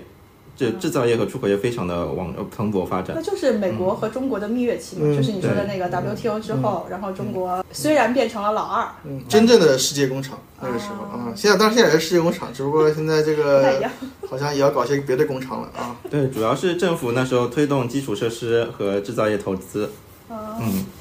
就是然后房房地产处于成长期，高速成长期，就是大量土地财政收入来支撑那个地方财政嘛，所以说那个赤字率、债务率都非常低。就前面说到的那个中植和海航那些国企，就通过政府支持大力投资拓展业务。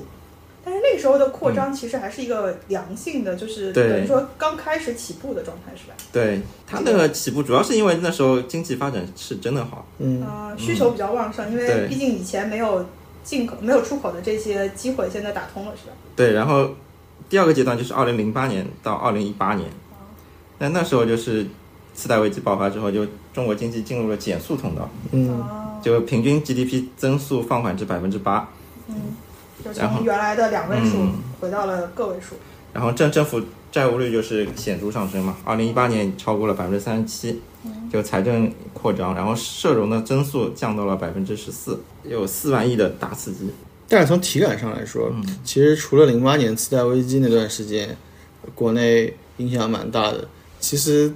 我还自己是好日子吧对我感觉零八年到一八年这段时间，就就一零八零九两年可能不太好吧，嗯到一零开始，再到一直到一八年，我觉得整体就社会的体体感是很感，好然后我觉得中国人对于这个未来的信心还是比较足的。对对对，而且最明显的一个感觉其实是说，零八年是次贷危机嘛，然后次贷危机之后，呃，像你刚刚说的，中国其实有有推出四万亿来刺激经济，嗯，然后之后感觉。像我们刚刚说的那三家公司，就比较有代表性的三家公司，基本上就是四万亿之后，对，它就整个的举这债个扩张嘛，它是。对对，其实就是所谓的我们说中国经济进入了一个加杠杆儿来刺激的方式了，对吧？就政政府那时候就是政府通过大规模刺激带动经济嘛，然后地嗯啊嗯地方政府疯狂扩张，债务扩张，美国在出现次贷危机之后，是全球被拉进了一个经济危机对和，就那时候就是次贷危机引发的金融风暴之后，嗯嗯产生的。那时候就是温家宝总理，啊嗯，就是在那个国务院呃，对，零八年十一月五日在国务院常务会议上提出了四万亿的经济刺激计划。哦，就像我们刚刚说的，恒嗯大其实要是没有援军，就倒在了沙滩上。这其实就是温总理的这 个这个对决策，才有了新的一首轮富，才有了首富 对，不然没有首富啊，啊。所以时势造英雄哎就是对这个逻对辑。是的，嗯，对，其实那个投资领域啊，它它那个四万亿的经济计划基本涵盖了七大领域，嗯主要是那个民生工程，啊呃，包括廉租房那个棚，那个什么那个棚改，嗯大概是有四千亿，然后农村水水电什么这种民生工程基础建设是三千七百亿，然后铁路、公路、机场、水利是一万五千亿，这个是大头。然后医疗卫生是事业发展是那个一千五百亿，然后节能和节能减排和生态工程是两千一百亿。所以就是你刚刚说的，为什么感觉零八年除了到零九年之后，后面就大家有一种日子过得更好的那种感觉，嗯嗯就是中国整个在内循环的或者说内部的投资做了很多提高居民生活幸福感的东西。因为其实只要大家，你想，只要是政府投资，嗯，那那个企业投资，因为刚刚也下面提到，就是我们整个社融数据也很好，就是企业也融资，呃，也投资，哦，三驾马车都政府也也投资，那对于我们来说，我们的收入就提高了嘛， 对吧？因为这个，因为你只要有，因为其实只就要干活就拿钱嗯就三个部门嘛，那另外两个部门都在这个有加杠杆投资，嗯那对于我们来说，我们作为劳动者的收入就提了，所以我觉得这这是十年，我觉得还是蛮明显的，大家觉得自己的生活变好了。啊，对，然后就是就是因为那个四万亿嘛，哦不，就是因为那个经济危机导致了全球那个需求下降嘛，很多人失业嘛。然后四万亿其实那个效果在当时，就是那四万亿经济刺激计划下，就是它那个基建和投资嘛，就投资的复苏其实吸收了很多的剩余劳动力，就其实减一定一定程度上减缓了那种失业率，就是对，就是我们刚刚说的，在说房地产的时候，它其实不光是房企，它其实上下游也解决了非常多的劳动力的对，牺牲然后其实也增加了社会总体收入水平嘛，嗯其实也一定程度上带动了消费嘛。对对，嗯，而且这十年的房价涨得也很厉害，因为对于有房的群体来说，你房价涨的话，你的你会有很强的财富效应嘛，嗯你会觉得自己越来越有钱了。对呀、啊不对是，我越们越有钱其实就越愿意消越费消。对对对，嗯，过去二十年或过去十年，只要买房就是赚。对，对，然后其实效果还是挺明显的。我们看一下效果，就嗯，二零二零零九年一季度，我国 GDP 增速探底是六点一，百分之六点一。嗯，嗯， 对，现现现在我们大概百分之五左右的。没有对比就没有伤害。嗯，呃然后就是开始那个四万亿了啊，四万亿经济刺划经济刺刺激计划之后呢，就是二季度 GDP 增速恢复到七点九，啊，这个还是很强强强校劲正反弹，啊。对，然后三季度就是八点九，嗯，到四季度 GDP 增速已经高高达十点七，百分之十点七，一下回到两万十，嗯，就直直直接就是摆脱了就是那个金融危机的影响，有一种就是 ICU 直接被电击回来的感觉。对，快速复苏，嗯嗯，哎，所以当时我记得零七年，就零七零八年次贷危机的时候，那个痛感是很短的。对，是对，的，好是像的。都没什么感觉，我都好像我因为我因为那个时候我那时候念书啊，感觉好像没什么影响呀，对不对？我那个时候因为我因为零八年毕业的话，我那是读研究生去的，但我有很多同学都都工作了。对，我觉得零八年那个时候其实影响还是很大的，因为比如说有很多同同学在那个师大工作，他们那个审计就没没活干了，就回去休息，然后什么把工资减一减，嗯对对就对，是但是但考试，但是很快就反弹了。就是其实他们我觉得这个时期感觉就一年左右，其实就是跟四万亿的这个对整呃个但美国经济相关也的是嘛。其实大家看那个次贷之后，美国股市为什么美国股市有长牛这个说法，就是从那个时候开始。对其它实的反弹也很快，对啊，嗯，因为美国也投了很大一笔钱，对，整个全球都进入了一个这个就是放水，然后刺激经济的状态。 嗯 C C 呃，这零九年就是 M M 二高速增高速增长，然后二零一零年十一月 CPI 就出现了五点一百分之五点一的快速增长。这也很明显啊，钱掉对下去就肯定就对通胀了，，嗯就我那时候就觉得，哦，那我那时候一零年回来吃碗面大概二十几块，就好像有点有点离 谱、啊。我因为我吃那不起嗯面了，对我好像零八零九年的时候好像吃碗面才五块钱，啊好像是。嗯对，对然，所以放水的效果非常显著。对，嗯。但是就是那时候就四万亿经济刺激刺激计划就带来了很多就是涨幅超过一倍的小牛市，啊，还有涨幅近好几倍的房市。嗯，那那时候就是 M 二 M 二就是同比增长很厉害嘛，然后货币都流到了那些虚拟经济嘛。啊然后零九年零九年那个上证指数上涨百分之九十，呃，上涨七十九点九八，哇，这上涨了百分之八十左右。然后深深圳成指上涨了百分之一百一十一，也翻倍了都已经。嗯这种数字现在听上去也有点，离谱， 太离谱嗯就了。零八年一一一六六四点嘛，然后涨了就是涨，一路涨，涨到了零九年但没有想到三四七十八，十年还在三千点防卫战。对，哎，那我们从二零一八年，呃，不对，二零零八年开始，就是刺激经济，然后整个国内外都是进入了一片复苏繁荣的状况嘛。而且刚才我们说的这三家公司代表来说，各行各业都是有呃扩张的，还有包括海外投资，对吧？对，大家对现在就从现在来很多评论对四万亿的这个这个刺激计划还是有一些负面评论的。嗯，为什么呢？负面评论就是说，就是说，像我们呃二零零零年到零八年那时候就是经济发展嗯嘛，其实那时候中国的货币政策其实和经济发呃发展增速是相匹配的。嗯，就没有什么过多的超发，货币没有超发。就那时候 M 二 M 二和那个 GDP 的比值稳定是在百分之一百四十左右。嗯，但是从零九年开始，它那个巨额货币投入，就是导致了货币增速与中国经济增长脱节嘛。嗯、就是 M 二和 M 二和 GDP 的比值逐年创创新高。嗯，啊，所以就是，虽然我们刚刚说在零八年这个政策之后，各行各业都表现出复苏的这样的一个繁繁荣的景象，但实际上对比你投入的这个钱，对，其实钱的那个比例是不是同比的？就是怎么说呢？就是说你你发钱发的越多，但实际的效果其实并没有啊那么的足没有够，同就比是的那个效果，对对吧？对，所以说就是从那个时代开始，就是中国的经济债务危机，就是债债务问题就日益严重嘛，就埋下了一个可能潜在就的风险。就负债率特别高，然后就是中国，呃，一六年年末，嗯，它那个负债率接近了百分之三百七十，啊，就零八年那一笔值，其实零八年的时候还不到百分之两百，嗯，就零九年到一五年，企业部门债务率持续上升，就是企业部门的负债，那个负债与 GDP 的比值从零八年末的百分之八十升到了一五年末的百分之一百三十。然后一一六年去产能政策改善了企业盈利，但企业部门负债率还是在百分之一百三十的高位嘛。然后一五年之后，居民和政府部门债务率开始上升。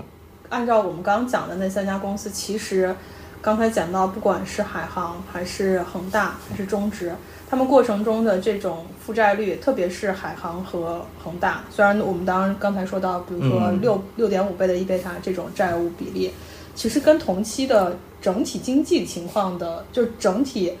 在刚你说的那个数字下面，企业都是加杠杆加的很厉害的，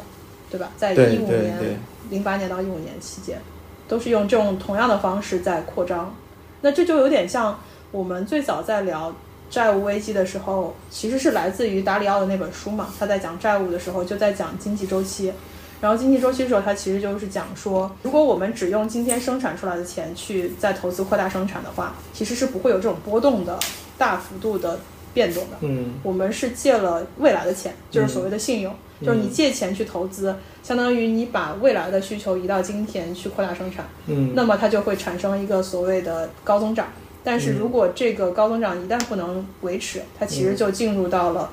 下降的周期，然后这就是你刚刚说的那个债务的风险埋在那里。如果我一直借钱、借钱、借钱刺激、借借钱刺激，如果它最后那个收入不能被刺激出来，那这个借钱就已经不能达到效果了，那就开始会出现反转。嗯，其实对于刚刚佳敏说的，就是在零八年到一八年这段时间，我们的这个货币的这个增速一直在放大。其实我觉得，如果我是一个企业家，就是我肯定也会觉得这是一个机会嘛，因为势必或这个社会上的这个流动性泛滥。那如果我可以以相对好好的成本去借到钱，那如果我在这段时间内我把这个钱赚了。对对对，然后，因为企业家他肯定也知道这是有周期的嘛，那他他他肯定想的是说，我在这个上升周期里，我先把我的这个，对吧，把我的这个商业版图给弄好了，嗯钱先赚了，那我就相当于薅了这波政策的羊毛。我觉得大家其实肯定是有这样的想法。其实，呃我们刚刚说，就过去二十年、三十年，这个房价一直在涨。其实里边，其实一定程度上来说，因为你想从在这个几十年里，嗯，买房的人，他本身是自己上的杠杆。那他其实比如对说居民部门的上涨对它的这个杠杆其实是薅了那些存款用户的羊毛的，啊，对，所以我感觉就是说，当然大家只是就对于大部分买房的人来说，其实就是随波逐流上杠杆，对吧？没有想对过这么对，不是说这么说我利用这些政策我去薅谁谁谁的羊毛，但是呢，其实企业家可能他的这个想的洞察可能会更深一些，但是呢，他想可能也他也没有想那么多，因为你作为企业家来说，其实很大程度上你当时的感受是整个经济欣欣向荣，我其实应该更快的去投入到这里头。对，还有一个就是，我觉得这个就我觉得是个中性吧，就是嗯说是一个企业家精神，啊就是你想，如果企业家都是畏畏缩缩、不敢不敢上的，对对对。那你说也不、也嗯这不行就是啊。我们呃，也不是我们，就是之前大家看到过所谓的富人思维，就会说、嗯思维不是看你有多少存款，是嗯看你背了多少负债。嗯因为你背负债，表示就是你愿意承担风险去博更大的收益嘛。对，所以我觉得我们在说这个刚刚三个企业的上杠杆的时候，确实有问题。嗯当然，你也不能说呃企业上杠杆就就就一定有问题，因为如果企业家不愿意去冒险去做一些事情的话，那其实社会是没法一流发展的死。水对，大家都是很平庸的，就是非常保守，其实就会跟日本一样嘛，对啊吧？这个对，那我们继续说回来啊，就是也随着我们刚刚说到的三家公司的时间线，基本上就是二呃零八年到一五年，甚至再延续一点到一六一七，整个都是扩张。而且说个比较有趣的小故事，刚刚在说海航的时候忘记说了，那个时候其实不是只有这几家公司在买买买，还有一个非常有名的人物、嗯就是万达。嗯，二零一三年到一五年的时候，也是疯狂的在海外买买买的。我记得印象最深是他买了什么 AMC，然后买了各种的海外资产。那个时候，王健林在哈佛还有还有一篇讲话，是因为当时有人说有这个什么资产外移的。对倾向怎么怎么样？他说我这都是合法的。我后来好像是吴晓波还是谁在说到，而且那个时候好像国家还是鼓励海外投资的，嗯不然他也不会做这些事情。但问题在于，他那时候的操作是很多情况下他是借了中国的钱，嗯，然后那个时候国家是希望你去在海外购买一些先进的科技和生产力，嗯然后来提高我们的整个产业变化。但结果这些大佬们过去买的都是房地产这嗯些资产。所以那个时候其实出了一个相关的政策，是收紧了海外投资。在那个时候，王同学还是非常有觉悟的，嗯嗯立刻开始卖。嗯转瞬间吧，可能一就是一一七年还是什么时候，他基本上就把之前买到的接近两千两千多亿的这个资产卖的七叉八叉的，嗯而且我觉得这一批在整个房地产的动荡之中，好像万达是有被提到，但感觉被影响的不是特别大嘛。并对且最近还有一个新闻，一个是那个国民老公最后的倔强是穿着休闲服和政府哦，对对对，对，是和政府领导们签字，嗯，这是第一个挺就重回大众视野的新闻。另外一个就是最近好像又有人出手救了那个万达的对赌协议，还是他的一些债务问题，说他的那个债不用还了。我不光不用让你还钱，我还帮你追加这个投资。回到我们刚刚说的，在这个时间轴里头，一五年到一七年前后，整个这种杠杆的增加泡沫已经达到了一个比较大的系统风险，嗯而且其实，在那个时间点还有一个民间借贷的或者是影子银行的扩张嘛。嗯，那个时候，多少家民间借贷公司都在市场上，然后大家都会觉得什么，我买经交所的产品啊，我嗯买金融的产品啊，我买理财的产品。那时候追求的，比如说什么百分之六、百分之八的收益，觉得都是一般般，而且觉得那个是稳的，对都都奔着百分之十几的收嗯对益，去。那个时候有钱的买信托嘛，然后稍微差一点的就去买 P2P 嘛，这些嗯那个时候什么陆金所什么的，因为呃，我觉得那段时间可能我觉得能炒股的人都少吧，就是因为对于很多人来说，他去买呃这个 P2P 的产品，年化也有百分之十左右。呃嗯如果是像陆金所，可能是七八这种，对对那那确实比你想现在不可能有这样的， 不要再提了。随着那一段时间，马上就，我觉得国家也意识到金融的系统性风险，就连番收缩。对所以一八年开始去杠杆，一七年开始其出实现这种。其实去杠杆有很多种方法，有、去杠杆一共有四种方法。嗯，这一一种是降低利率，降低利率其实就是降低那个债务的扩张速度嘛。哦，然后第二种方法就是那个债务减记，通过破产重组减少债务规模。第三个就是提高通胀，嗯，降低债务的相对价值。然后第四个就是提高经济的增长潜力。其实有尝试过。这四种好像都有尝试过。这我们从一四到一五年嗯那段时间其实是降利率的，哦，就是一四一五年其实有一波大牛市嘛，嗯，嗯，就是涨速特别快。就那那时候其实就是一四一五年，我国实施了那个低利率政策，通过持续降息之后，那个一年期的贷款利率从百分之六降到了百分之四点三五。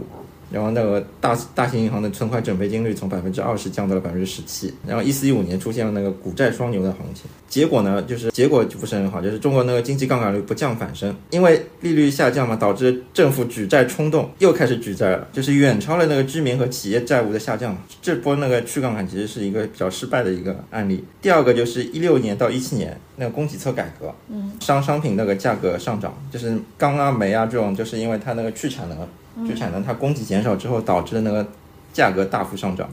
然后 PPI 从那时候一五年最低的时候负百分之六，回升到了目前的五点五，呃，就就是那那时候就是一七一七年那个时候五点五，因为那个这个钢煤价格上涨嘛，就推动了上游企业那个盈利改善嘛。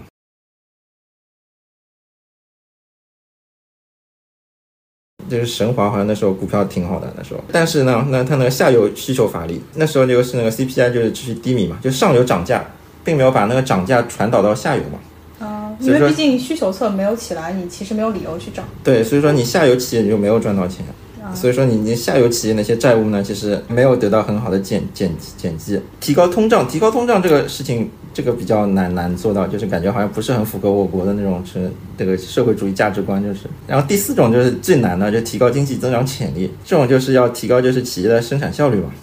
长期来看啊，走出债务泥潭最有效的方法，其实就是提高经济增长潜力。以前就是依赖那种货币和投资发展经济这种模式啊，其实就是感觉是今年，今年就是二零二三年，今年感觉就是政府的思想好像就是在想办法要提高生产效率上。但这就是最痛苦也最难的，对所以这也就是为什么今年我们感觉一直信心越来越不足嘛，因为这个是会牵扯到那个政府很多地方的改革嘛，比比如说我们那个劳动力，劳动力现在人劳动力总数下降了，嗯，但是你那个户户籍制度就阻碍了人才自由流动嘛，如果改革一下的话，也是能提高那个生产效率的，只不过举个例子而已。然后就是民营企业，民营企业的效率其实是远高于国有企业的，就是我们要提高技术进步，其实还是在某些垄断的行业里，是不是可以考虑让那个民营企业来参与一部分或者怎么样，就是对，这些其实都是一些就是能够提高生产效率一些措施，但是这种其实也是改革是最难的一个点嘛，就是改革的深水区嘛。我们其实，在看整个经济发展，就刚才从这三家公司到后面我们说的二十年，整个中国经济的发展变化，从最开始的接入全球贸易，到中间其实零八年到一八年发生了这么多大大小小的事情，到现在一八年之后去杠杆，再改变原来的对经济增长方式，而去杠杆的时候，全球经济上也会出现一些变化，比如说一八年的时候，特朗普其实是针对中国有这种贸易战的，嗯，那么相当于是冲击了中国的经济结构，因为以前我们很大程度上都是开放型的这种经济方式，比如说依赖贸易啊，依赖全球合作。但是当开始打这种所谓的贸易战，再加上疫情直接封锁了大家三年，全球经济的格局发生变化。然后你刚刚说的，前段时间经历了十年的通过杠杆或者通过信用扩张的方式来刺激经济，到一八年之后，它前其实发生了结构化的变化。那我们再看今年，或者说从二零二零年开始的这些变革都没有达到一个非常好的效果。对，是的，其实去杠杆有一直在做，但是效果不是很理想，就有这个因为这个是是的确很难，就是对，一第一是我们在做一件，不是我们啊，整个国家在做一件非常艰难和困难的事情。第二个是这种变革，不光是我们，还有国际形势，这也是为什么这么多这这几年大家都觉得特别难的一个很核心的。但我们回过来讲，就今天还是是围绕着这个信用和债务。来去展开我们今天的这个讨论，稍微回归一下这个本来节目的主旨。我们其实聊完之后，大家觉得对债务或者对经济发展或者对投资，甚至看看过了大佬们的起起伏伏，有什么特别强烈的感觉吗？反正我是觉得现在这种在过去就是按照现在中央的政策啊，就是不能走以前这种老路举债发展的老路。怎么来化解这些危机呢？其实还是要从经济上做一些政策上或者一些改革上做一些下下功夫嘛，还是要从其他的点上来考虑降杠杆的一些方法。也是感觉今年政府好像就正在走的一条路，就是就有点像为什么我们这两年整个股市投资也好，或者说在在各条线上都有一种非常强烈的感觉，就是以前的规律不好用了。嗯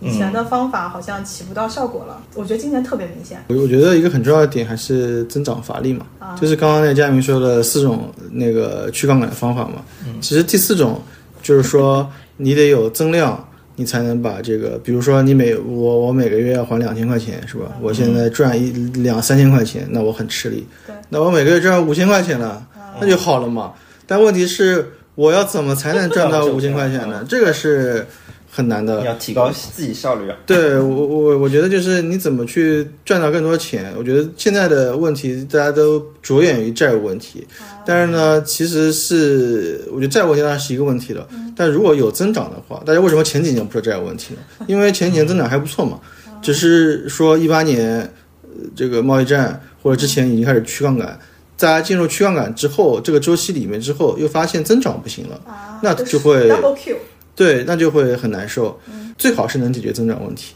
但如果解决不了增长问题呢，那其实就回到说怎么样去这个勒紧裤腰带生活。比较合理的降杠杆，因为如果说降得太快的话，其实也会导致一些很多问题，比如说这种失业啊、企业倒闭啊等等。所以我觉得，如果就是要降杠杆的话，我觉得对于每个人来说，在这个降杠杆的过程，我觉得就是相当于说，我们刚刚说零八年到一八年，你在这个过程中有多嗨，那理论上来说，你 在这个期之后就多惨。对你在这个去杠杆周期里面就会有多不嗨，就比较 low 嘛，就这个心，我觉得从人的情绪的角度上来说，你就会比较难受。我觉得这个就是你原来得到了这些事情，啊但是出你来混迟早是要还的。对对对，我觉得这个是一个必经之路。那我觉得如果说在这个呃又是一个下行周期里，大家心态，我觉得是也是对大家人的心态打磨 嘛。那打磨了之后。我觉得肯定还会有，又会迎来下一轮上升的这个周期。你的感觉就是还是要心怀希望，在艰难的努力前行，是吗？对我我我觉得就是我觉得这个就是一个客观事物发展规律。嗯对我觉得周期就是这么一回事。 但是因为我们因为这个周期，我们说说这只有两个字，但其实它的时间跨度可能很长。嗯对对，那这个时间跨度可能对我们对很多人来说，可能都是什么十年、五年这种这么长的时间。那每个人在这个过程中，你在这个五年、十年里，你得经历多少事儿呢？对吧？所以我感觉每个人在里面会蛮难受的啊。隔壁日本大概三十年，才走出这件事情是吗？嗯，感觉好像今年好像好像日本经济稍微好一点，九零年开始到二零二零年，好像这三十年好像都没怎么很好发展起来。日本失去了三十年嘛，嗯，其实我我因为我觉得很多都说日本的失去了三十年啊，嗯这种失去呢，大家都是从经济层面去考虑这个问题的。我觉得你比你比如说像近两年的很多思潮，或者大家在那个朋友圈里讨论的这个问题啊，都是向内求，对吧？嗯 对其对对对实对其实我一直觉得这个很有可能是一个社会或者一个民发族展的规律文化性格的一个一个塑造期。就改革开放三十年，我觉得打破了很多东西。嗯就是你想，在改革开放之前，我们父母这辈人，嗯大家都是一些集体主义观念。呃在这个三十年经济发展这个过程中，我觉得人变得越来越自私了。嗯因为大家为什么越来越自私呢？很重要，就是因为大家就是以利益为利益为利益为驱嗯动。我觉得这其实也，我觉得反而有可能是一个好的周期，就是大家可以回归一些东西啊，反正也赚不到钱了嘛。那既然赚不到钱，你跟大家这个凶来凶去凶什么呢？这个社会戾气这么重要，那大家不如好好玩一玩，或者怎么怎么样。我就是我觉得其实不一定都是坏的，但是我觉得可能跟怎么去引导一些事情，能够在这个下行周期，大家能够搞出一些呃有趣一点的东西，可能也不花什么钱，大家能够呃瞎乐。因为因为有时候我感觉就是我像我父母他们小时候玩那些东西，我感觉就也不花钱啊，但我感觉也不用你父母嘛，你小时候玩的东西也很多。不花对，钱就是有有一些质朴的快乐，我觉得可能在这种经济高速增长的时期反而没有了。嗯，但是我觉得像说日一直说日本失去三年，我其实我我我我人家不一定失去了我在这个期间我去去日本，我感觉至少我感受到的，我这也觉嗯没得感觉嗯我觉得蛮好的呀。 当然了，因为他失去三年，是因为他三年前已经到了一个很高的水准了，对吧？然后他突然失去了，是吧？是就是那个大家比较明显的体感，如果你去日本，你会发现它很多东西非常完善，对，然后你。即使十年、二十年、三十年没变，它依旧能运作的非常好，然后让你没有什么痛感的这种感觉。但反而我们如果说中国经济其实一直处于一个高速增长，然后跑得太快的时候，其实你有很多细节是没有来得及去发展对的。，而且呢，我觉得在这个过程中哦，我觉得特别是现在的这个中国人，大家很难去适应一些旧的东西。嗯就是其实，在国外，因为他们发展的快，发展的早嘛，就比如说像国外的地铁啊，其实都蛮旧了。嗯对，但是旧也能用嘛。我觉得有的时候就是说，维我护好我觉得对对对，我觉得可能是，我觉得中国慢慢也要适应这个过程，就不是不是说我什么都要造新的，就没有必要造新的嘛。你就就是维维维护好，就所以所以现在都说就是要高质量发展嘛，就是你别老去搞一些，基建，哎对，但我觉得基建基建也拉不动。对我觉得就跟以前有些小朋友呃